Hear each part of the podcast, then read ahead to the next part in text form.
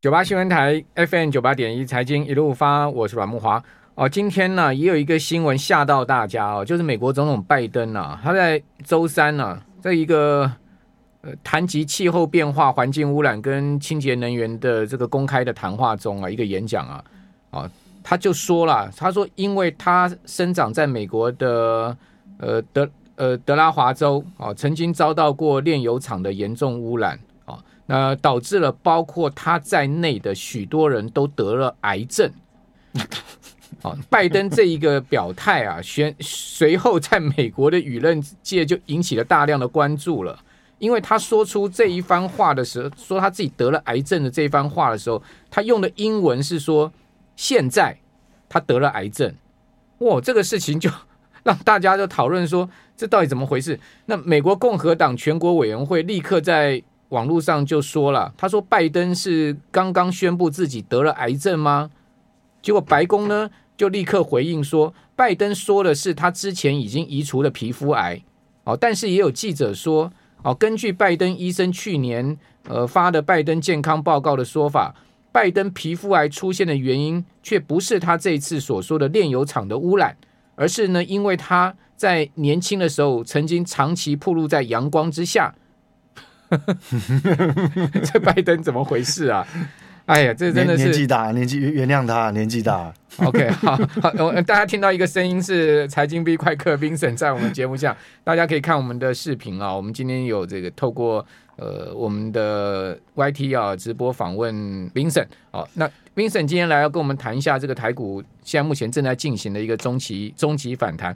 为什么讲这个中期反弹在持续之中呢？因为今天盘势又在创高了嘛。好，今天。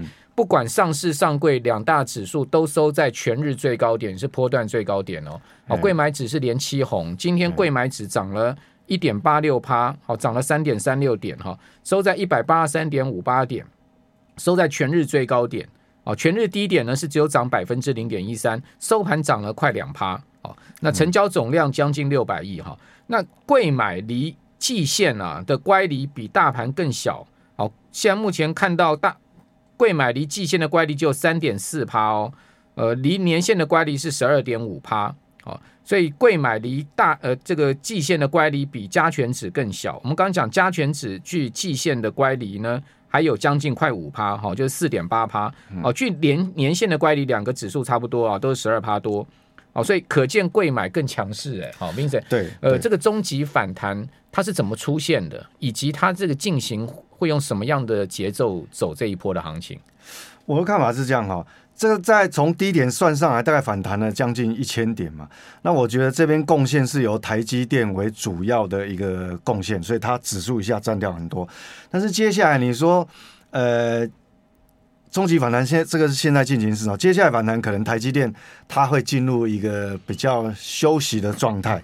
好，各位如果从技术面去看它，它那个颈线一画，你也知道，呃，五百多块以上，上面是压力重重嘛，哈，好，所以这个地方的话，它就不会，呃，走的没有像第一段这么快。这一千点其实台积电贡献很大，哈。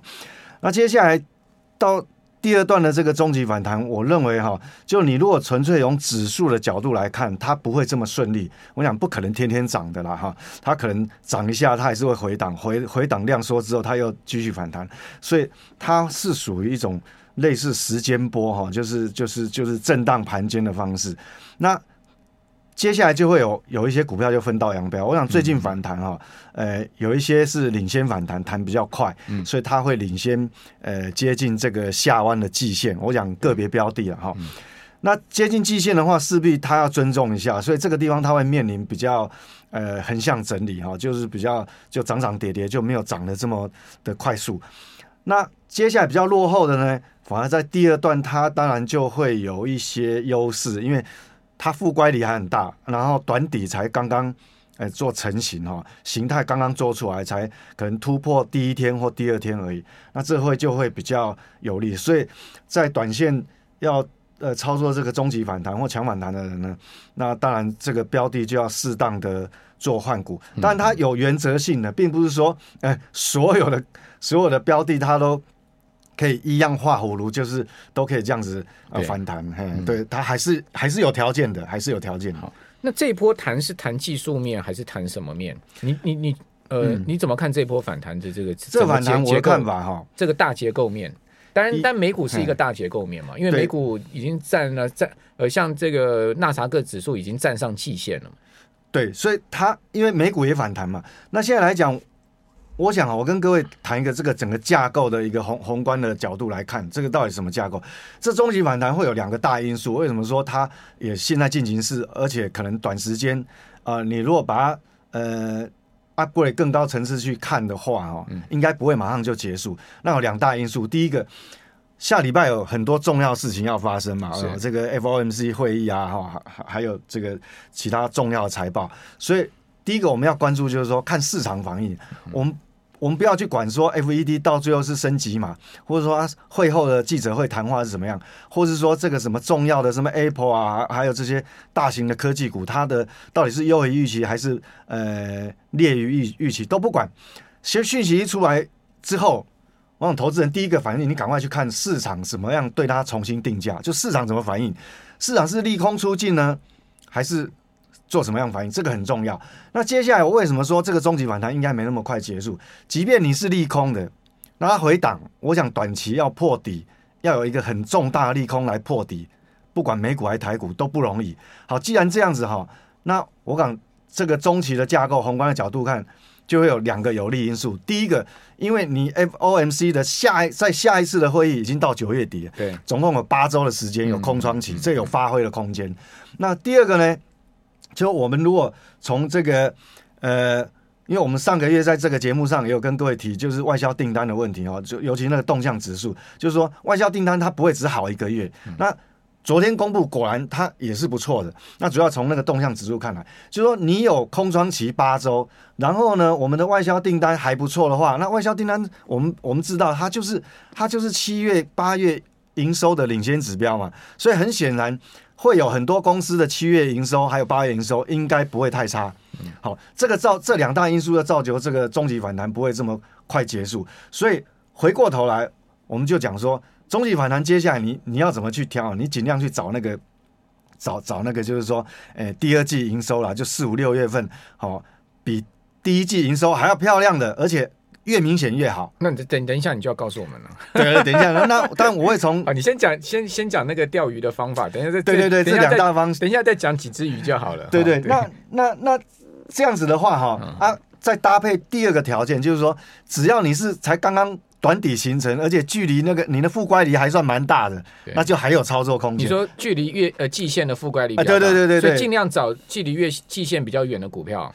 对，它还有还有发挥空间嘛，而但是相对哦，你你营收也不能烂的哦，烂的还是不行。OK，好，就是就基本面跟技术面都要符合。对，就两个都搭在一起，那就会很容易 bingo 啊。那断，那你有第三个条件，那就更好。嗯，所以第三个条件就这样讲，各位，第三个条件就是 V 哥在买的股票了，不是这样的，就他刚好有共同题材。你看今天有很多很很相对强势的股票，都刚好有一个共同题材，就是车用。车用，哎，车用零组件。那如果不，我不管你是刚好有共同题材，不管是车用还是元宇宙还是什么，就是说你前面两个条件符合啊，第三个条件，那三个条件那越多符合越好。好，这三个。所以那我们来关注说，这那当刚我就讲说，这是中期反弹。那有些聪明反应快的投资人会想说，啊，只是中期反弹而已啊，那代表什么？以字面上来解释，就弹完了，可能。八周以后，那可能后面还是有一些变数嘛。当然，因为后面还是有经济的问题。对对对对，没有错。所以，所以我要来讲说，不要不要不要那个好好好了伤疤就忘了痛了，是不是？对对对，没有错。那我还是要从宏观的角度来看啊，就是说中期反弹，对，没有错。木华哥讲的很好，你不要你不要乐观过头，好了伤疤忘了痛。就为什么讲中期反弹？代表反弹以后可能后面还还有一些。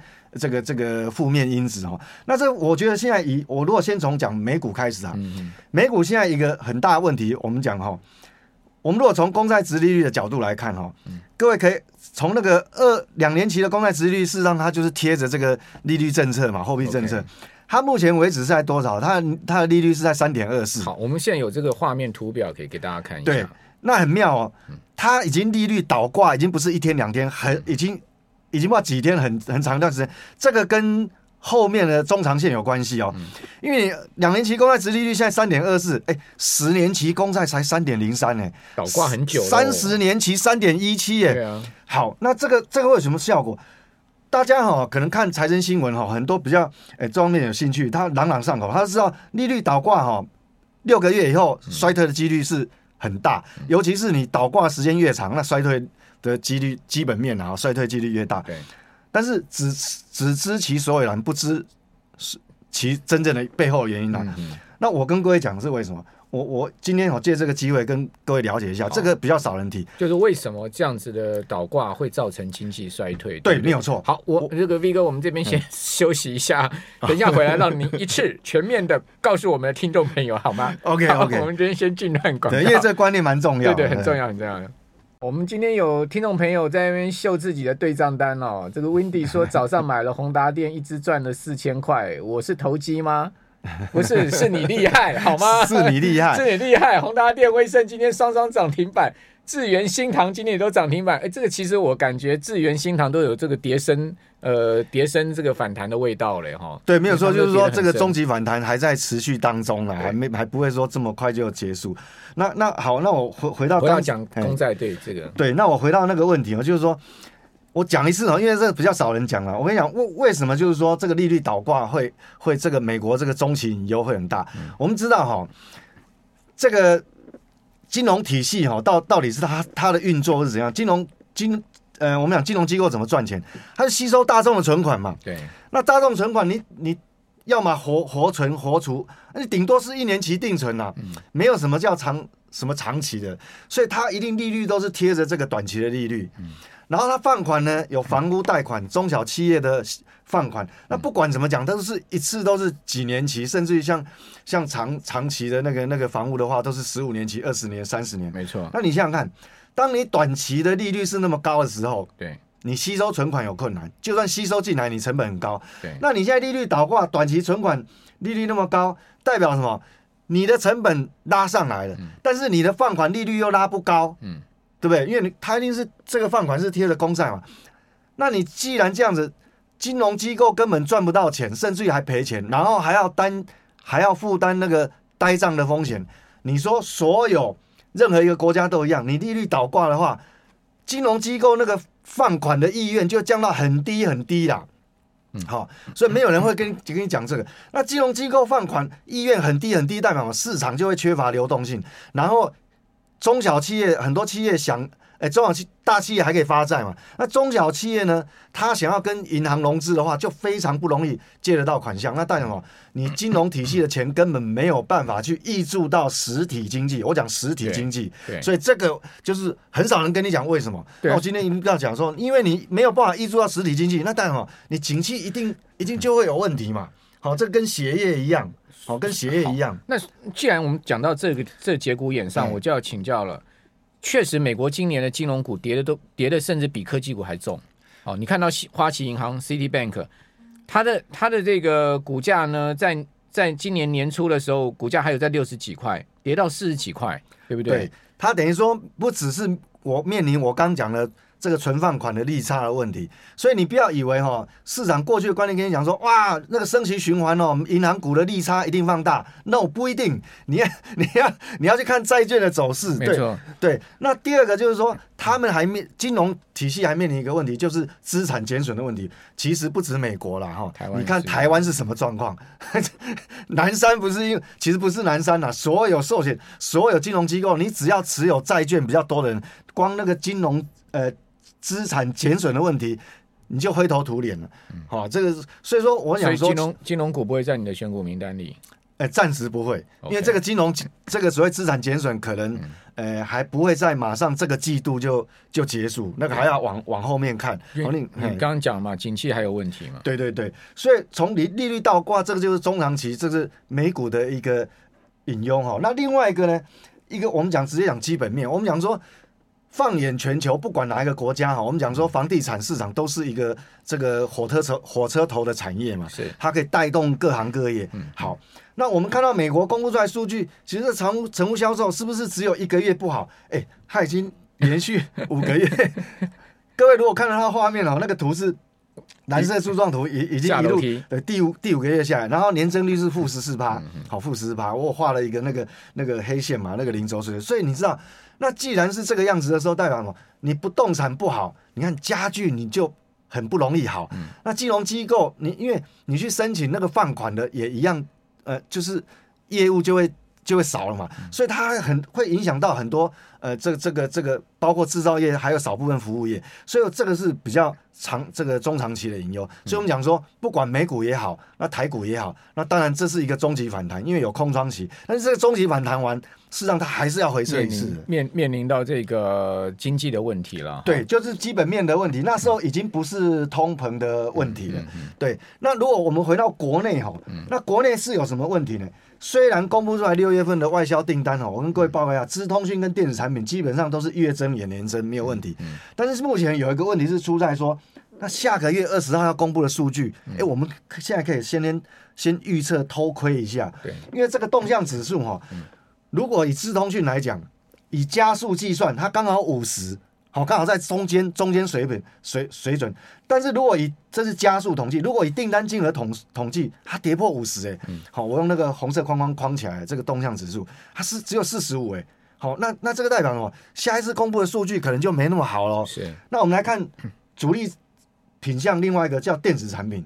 以加速统计是四十四，也是低于五十。嗯嗯。那金额统计是五十一，哎，那投资人看到这个数据会矛盾啊？哎，一好一坏，那到底是好还是坏？对啊。我跟各位讲，它代表意思是说，这个订单呢，下一次公布的外销订单呢，只集中在少部分的加速会好，因为以加速统计它是低于五十，但是以总金额统计是大于五十，那就有点形容说。可能状况好的公司是少数啊，对，可能只有以台积电为代表，少数它订单还是维持，就是强者恒强啦。哎、欸，对，那其他可能一大堆，可能就是。东倒，我不能讲东倒西歪了，也没有到那么惨。好，所以各位就要留意了，这就是台股的杂音。所以为什么我们还界定在中级反弹，而不是说哦这边就走回升？因为你看到，如果我我不管其他品项啊，除了资通讯电子以外，其他都不能看。什么光学啦，什么基本金属啦，机械啦，塑橡胶制品、化学品，其除了化学品的金额还还有在五十以上，很多都四十几。所以这个就是说，我们讲说，在这个未来的九。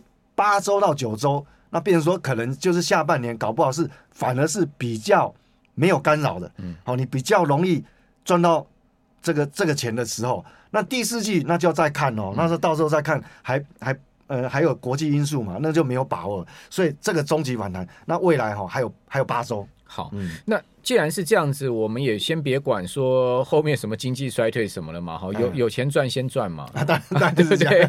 在股票市场，我们做交易的人本来就是这样，对对对对，哪哪有这个永远看空，哪有永远看多的，对不对？对对对对。好，那那既然是这样，你刚刚也讲到说有几个条件是可以抢。反弹的这种呃所谓的产业面或者个股，对大的原则就是说，我们可以去找找我我举我我比方讲，我不是说叫你一定马上去追这，你看今天哈转强都有一个共通性，我不管今天比较，比如说刚木华哥讲到新塘啊，对。好，那、啊、今天相对强强的还有那个什么什么智源啊，还有富鼎啊，好对，还有什么什么德维啊，好、嗯，都现在跌很多，富鼎还好以外，其他对、啊，还有什么呃同性恋啊，哈，啊不是同同心店啊，那那那个 金项链同性店，对，那金项链也是，就是说 基本上他们第二季的营收哈，基本上都比第第一季的营收还要还要漂亮，对，那你下个礼拜开始陆陆续续很多会公布财报嘛，好、那他。当然，它就是题材一个符合。那第二个，他们距离那个他们的副乖离还算蛮大的，就还有空间可以发挥。好，然后他们全部都是呢，刚好扯到他们车用的比重呢，又。就一一路拉高哦，这这就是说刚好三个条件它都符合，它就比较容易被被市场认同。好、所以你朝这个方向讲，我只是随便点。其实你从你的自选股里面哦，一档一档去看，或者说你从这个呃有的呃有一些其他城市，你可以跑哦。第二季的这个营收成长呢，可能比第一季明显增加的。好、哦，那那负乖离又很大，这是一种类别。那另外一种呢，嗯、还有就是说。形态比大盘强很多，它可能均线甚至于有的还多头排列，嗯，它没有下弯哦，它可能多头排列。那它先涨了，那最近都反而在休息。那这个会等到什么时候呢？当我刚讲那个负乖离这些股票跟上来反弹波，反弹到接近季线，负乖离已经均值回归了啊。我们讲均值回归嘛，就是说已经反弹完了，接下来会反过来会走那些已经。是本来形态就比大盘强，是多头排列。那当然那个东西就可能跟它基本面营收强度要更有关系。哎对，好，所以比如说像智邦，就是类似像这样子嘛。对，也也是，就是说，因为你看这两天智邦就比较不涨啊。